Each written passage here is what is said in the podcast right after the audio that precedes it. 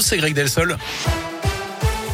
Et à la une quinzième et dernier jour au procès de Nordal Lelandais devant les assises de l'Isère à Grenoble. L'audience va reprendre tout à l'heure à 9h avec les derniers mots accordés à l'accusé avant que les jurés se retirent pour délibérer. On le rappelle hier, l'avocat général a requis la réclusion criminelle à perpétuité assortie d'une peine de sûreté de 22 ans.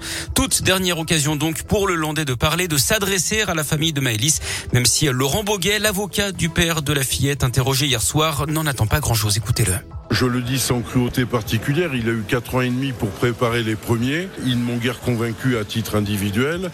Est-ce que ceux qu'il préparera dans la nuit seront euh, plus convaincants ou plus apaisants? J'ai presque envie de dire qu'il lui appartient de les prononcer essentiellement pour lui-même, pour se mettre euh, dans le bon cap en, en suivant effectivement la bonne boussole.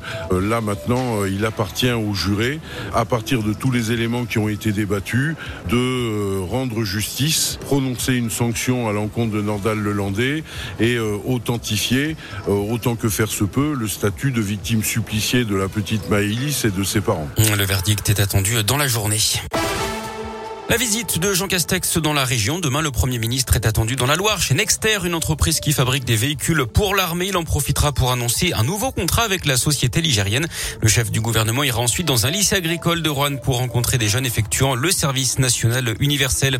En bref, le centre de vaccination et de dépistage situé au Scarabée de Rouen fermera ses portes demain soir. La demande n'est pas assez élevée d'après la préfecture. L'offre en médecine de ville suffit actuellement. Quatre hommes arrêtés dans la Loire. Ces cambrioleurs présumés sont soupçonnés d'avoir gazé un habitant de Saint-Maurice de Lignon qui les avait surpris en flagrant délit dans la nuit du 4 au 5 février dernier. Les voleurs étaient seulement repartis avec un sac à main. Une patrouille de gendarmerie avait contrôlé les suspects un peu plus tard sans faire de lien avec le cambriolage dans un premier temps. Ils ont finalement été interpellés mardi d'après le progrès. L'un d'eux a été placé en détention provisoire. Deux autres sous contrôle judiciaire. Le troisième comparaîtra, le quatrième comparaîtra libre fin mars au tribunal du Puy-en-Velay. Dans la Loire, il conduisait ivre et sans jamais avoir passé le permis. Un homme de 44 ans a été interpellé après avoir causé un accident matériel mardi soir à Saint-Etienne, d'après le progrès. Il avait 2,58 grammes d'alcool par litre de sang. Sa carte grise et son assurance étaient périmées. Surtout, il n'avait pas le permis qu'il n'avait d'ailleurs jamais passé.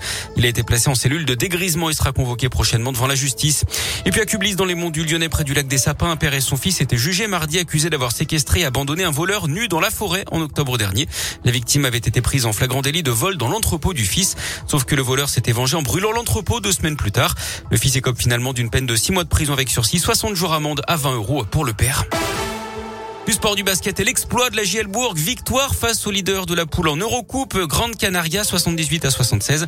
Et puis les Jeux de Pékin, on a du ski cross au programme ce matin, mais aussi et surtout du biathlon avec les deux masses start. Les filles à 8 heures, les garçons à 10 heures.